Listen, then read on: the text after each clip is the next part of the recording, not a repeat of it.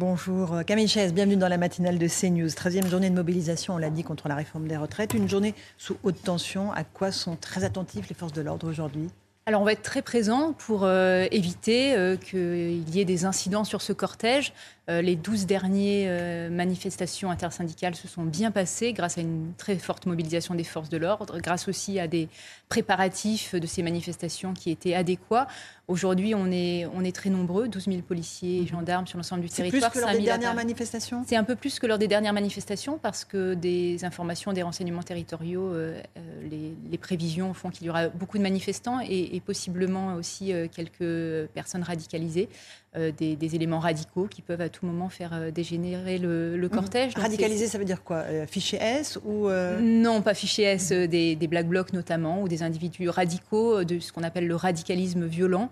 on estime entre 1000 et 2000 possiblement, c'est beaucoup, et c'est pour ça qu'on a adapté le dispositif il y a deux, deux, risques particuliers. Les fins de manifestation, on le sait. Mhm. les afters c'est ce qu'a dit euh, euh, il y a quelques instants. Effectivement, les fins de manifestation peuvent être complexes. Et puis, des fois, on a au moment des pré-cortèges des difficultés avec euh, ces éléments qui peuvent exercer des violences et donc stopper les manifestants. Et quand on stoppe les manifestations, et eh ben, on ralentit le cortège et on empêche finalement les manifestants de s'exprimer. À l'intérieur du cortège proprement dit, on n'a jamais eu, dans, lors des dernières intersyndicales, des, des, difficultés. Juste pour revenir sur ces Black Blocs, 1000 à 2000 éléments, dont certains viennent de l'étranger, vous nous confirmez cette information? Oui, et c'est pas si fréquent que cela, mais euh, de plus en plus, grâce aux services de renseignement, on arrive à voir lorsqu'il y a comme ça des convergences venues de l'étranger, et ça peut être le cas effectivement aujourd'hui. C'est pour ça qu'on est très présent, en même temps très déterminé, et en même temps on a euh, acquis cette expérience des dernières manifestations. On sait que ça peut très bien se passer euh, avec certaines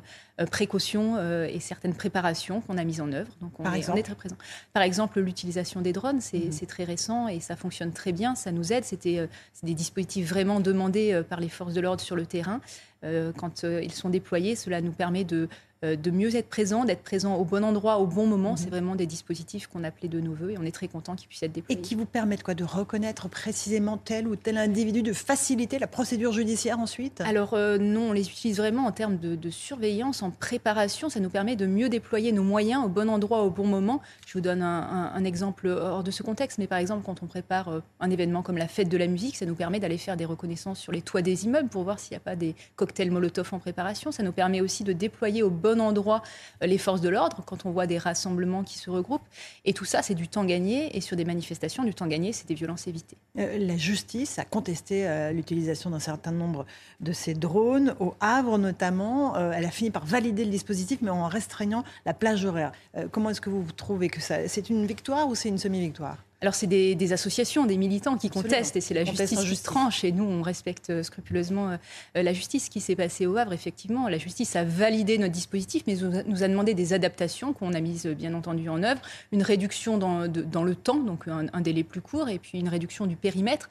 C'est très habituel et très normal finalement quand on met en place des nouveaux dispositifs comme, euh, comme les drones ou quand on a un nouvel environnement qu'on s'adapte et le droit est là pour nous aider à nous y adapter. Donc on a, on a pris bonne note de tout cela et on l'adaptera au mieux. Pour Paris, la décision tombera à 9h ce matin, donc ça veut dire qu'il y a une possibilité de, encore une fois, de restriction des plages horaires d'utilisation de ces drones pour la manifestation. C'est tout à fait possible et nous on respectera de toute manière le droit, qu'il soit administratif ou judiciaire et c'est normal une fois de plus quand on met en place un nouveau dispositif. Donc on est très content qu'on puisse le déployer, qu'il y ait des petites adaptations, mais cela reste très marginal par rapport à, l'étendue des avancées que ce dispositif va nous permettre de mettre en œuvre. Gérald Darmanin a mis les préfets en alerte. Hein. Il leur a demandé à tous, euh, par SMS, d'être personnellement présents avec les forces de l'ordre, auprès des forces de l'ordre et en lien avec les syndicats. Il y a vraiment une grosse tension sur cette journée du 1er mai. Euh, c'est pas parce qu'il y a une grosse tension sur cette journée du 1er mai, c'est parce que les chefs, ils doivent être près de leurs troupes. Euh, et le préfet... Ils ne le, sont pas toujours, donc Si, ils le sont, mais aujourd'hui, c'était important de le rappeler. Euh, les préfets doivent être près des forces de l'ordre, c'est des moments importants. Les préfets sont des, grands serviteurs de l'État extrêmement engagés, et je pense qu'ils l'auraient fait très naturellement, mais des fois, c'est mieux en le disant. il y a quand même des villes, en dehors de Paris, hein, qui retiennent l'attention des renseignements territoriaux. Nantes, Rennes et Toulouse. Pareil, gros dispositif de sécurité dans ces trois villes? Oui, on fait toujours euh, en amont euh, des, des, notes de renseignement qui permettent de voir effectivement ce qui est prévu par les manifestants, par les militants, la manière aussi dont vont s'exprimer les idées. Est-ce qu'il y aura des sit-ins? Est-ce qu'il y aura euh, des, moments particuliers? Et en fonction de ça, on adapte les dispositifs. Vous avez cité quelques villes, mais il y en a d'autres. Et à chaque fois, on évolue par rapport à ces, éléments de renseignement qui nous permettent d'être pertinents et de calibrer le dispositif de sécurité. Je reviens juste d'une question sur les Black Blocs qu'on évoquait au début de l'entretien. 1000 à 2000 éléments. les Français se demandent pourquoi on n'arrive pas à les interpeller en amont On sait d'où ils viennent, a priori, certains viennent de l'étranger. Pourquoi est-ce qu'on n'arrive pas à les empêcher de nuire? Alors, il y en a un certain nombre pour lesquels il y a des interdictions euh, d'entrer sur le territoire, donc il y en a un certain nombre qui sont, qui sont stoppés. Euh, et puis, euh, durant, le, durant le moment de la manifestation, ce n'est pas toujours le bon moment pour interpeller. Il faut parfois davantage rassembler les éléments judiciaires et aller interpeller à froid plutôt que créer des tensions supplémentaires par l'usage de la force. Donc, à chaque fois, c'est un, un équilibre à trouver, un rapport bénéfice-risque. Euh, il n'y a pas de règle générale, mais il y a plusieurs possibilités. Euh, la prévention, donc euh, empêcher en amont d'arriver, le flagrant délit au moment des faits et des fois laisser quelques heures, quelques jours pour rassembler des éléments de preuve, ça peut au final être plus efficace, même si c'est moins visible. Et, et, des fois, les sanctions judiciaires vont être plus importantes. Et c'est ça aussi qu'on cherche, c'est euh, viser le long terme, mettre hors d'état de nuire ces personnes pour longtemps. Et des fois, la procédure judiciaire qui va mhm. prendre quelques heures ou quelques jours sera plus efficace. Mais ça ne les empêche pas de casser. Et c'est ça que les Français voient. Sur le moment, et c'est ça qu'ils voient. Et c'est pour ça qu'il faut expliquer. Et merci de me poser la question. D'accord. Euh, est-ce que euh, l'esprit de revanche que notaient les renseignements territoriaux est, un élément qui vous inquiète? Ça fait partie des... dans cette manifestation, d'après cette note? Ça fait partie des, éléments, euh, effectivement, qui font qu'on a, on a réalisé un, dispositif un peu plus important que lors des dernières intersyndicales, et ce sur quoi on est particulièrement attentif, effectivement. Autre euh, journée à haut risque, c'était celle de samedi soir et la finale au Stade de France euh, de la Coupe de France.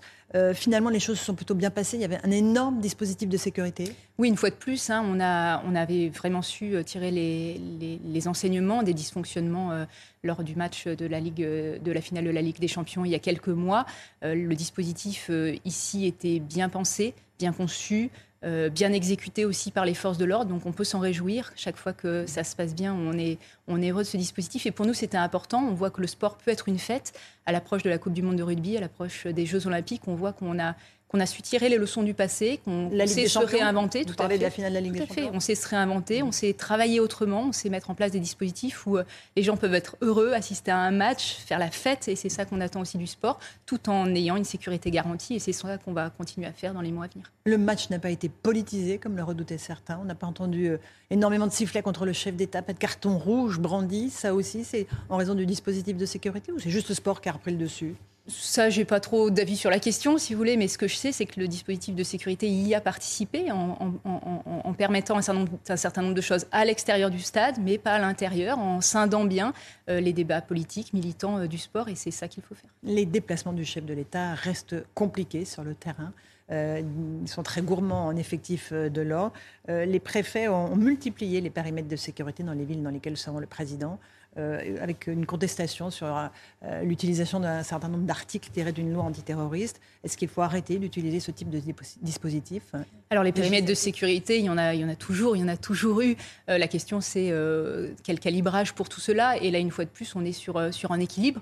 On a au sein du ministère de l'Intérieur et des Outre-mer une direction en charge des, des, libertés publiques et des affaires juridiques qui, qui nous a alertés en fait euh, effectivement sur euh, le fait que ces périmètres devaient être bien calibrés pour éviter tout contentieux. Donc je pense que les préfets en ont pris effectivement bonne note. Alors vous revenez de Mayotte, vous y étiez jusqu'à hier et c'est très important pour nous de euh, vous nous raconter ce qui se passe là-bas. 1800 policiers et gendarmes qui sont toujours sur place dans le cadre de l'opération Wambouchou pour la destruction de bidonvilles et contre l'immigration clandestine. On a l'impression que l'opération est complètement engluée en, raison de la justice. Que se passe-t-il sur le terrain exactement? Alors pas du tout.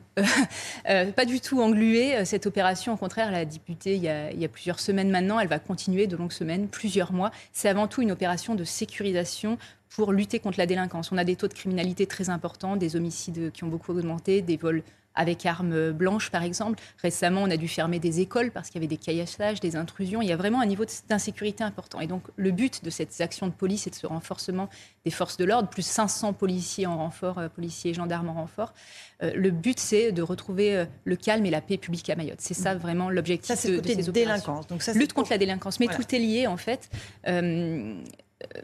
par, par l'augmentation de ces contrôles, l'intensification de ces contrôles sur terrain, il y a un deuxième levier qui est la lutte contre l'habitat insalubre. Il y a environ 5000 euh, hectares euh, de l'île qui est finalement assez petite, qui est euh, occupée sans droit ni titre, donc avec des, des tôles, des bidonvilles. Des, les, gens vivent à même le sol, sous des, sous des tôles, il n'y a pas d'eau courante, d'électricité, des conditions totalement indignes et d'une pauvreté. et je ne vous parle pas de la violence ou de, des violences sexuelles au sein de ces, de ces bidonvilles. Donc l'idée, c'est aussi de, de, de mettre fin à ces bidonvilles en relogeant en relogeant les personnes qui ont le droit d'être relogées, c'est-à-dire les Français, les étrangers en situation légale et les personnes qui n'ont pas vocation à rester sur notre territoire parce qu'elles sont euh, illégales, de, leur permettre d'avoir des, des, reconduites frontières euh, euh, auprès de leur pays d'origine. Et moi, ce qui m'a saisi, c'est que les, personnes qui ont pu être éloignées vers leur pays d'origine la, semaine dernière étaient contents en fait de quitter Mayotte parce qu'ils vivaient dans des conditions mmh souvent sans manger, sans travailler parfois. Et donc les personnes que j'ai rencontrées au centre de rétention administrative qui repartaient vers Madagascar, mmh qui repartaient vers le Congo, vers le Sri Lanka, mmh étaient en fait volontaires pour ce départ et voulaient rentrer chez eux parce qu'ils voyaient bien qu'il n'y avait pas d'avenir pour eux en tant qu'irréguliers à Mayotte. Est-ce qu'il y a des reconduites vers les Comores? C'est bien le problème que les Comores, pour l'instant, refusent de reprendre leurs ressortissants. Quels moyens d'action la France a? Alors jusqu'il y a peu, il y avait ces, rotations euh, tous les jours. Euh, là, il y a de effectivement de, de, rotation de bateaux, effectivement, parce que les Comores sont à 70 km, donc tout près finalement de Mayotte. Euh, là, la diplomatie en œuvre et la diplomatie euh, nécessite que, tout ne soit pas rendu euh, public. mais, mais on travaille d'arrache-pied avec, avec ce gouvernement pour trouver des solutions avec, lesquelles, avec lesquelles on a des intérêts communs, en fait. L'intérêt de la... On verse 150 millions d'euros aussi. C'est peut-être un levier qu'on peut utiliser. C'est beaucoup moins ma partie. Il faudra interroger le, Quai d'Orsay, le ministère des, des, Affaires étrangères à ce sujet. Moi, ce que je vois, c'est qu'on a des intérêts communs. La sauvegarde de la vie en mer, on veut tous qu'il n'y ait pas de, de, euh, de, migrants qui, se, qui, meurent dans ces, dans ces Kwassa qui traversent euh, ces 70 euh, km en Il y en a encore qui traversent tous les jours? Alors, depuis le, renforcement des patrouilles maritimes, on a aussi renforcé un certain nombre d'intercepteurs. il y a eu, je crois, une seule Kwass qui a, qui a réussi à, traverser. On a même des, bateaux qui voudraient quitter Mayotte pour rejoindre les, les Comores que, que, que, l'on observe. Donc, ça, c'est un vrai coup d'arrêt grâce à ce renforcement des, des patrouilles. Donc voilà, on travaille euh, avec ce, gouvernement des Comores. Et on a des intérêts communs. Et donc, on va trouver des terrains d'entente, c'est certain. Euh, la justice, le tribunal euh, administratif, a rejeté encore vendredi plusieurs recours contre la destruction du bidonville que, que vous évoquiez.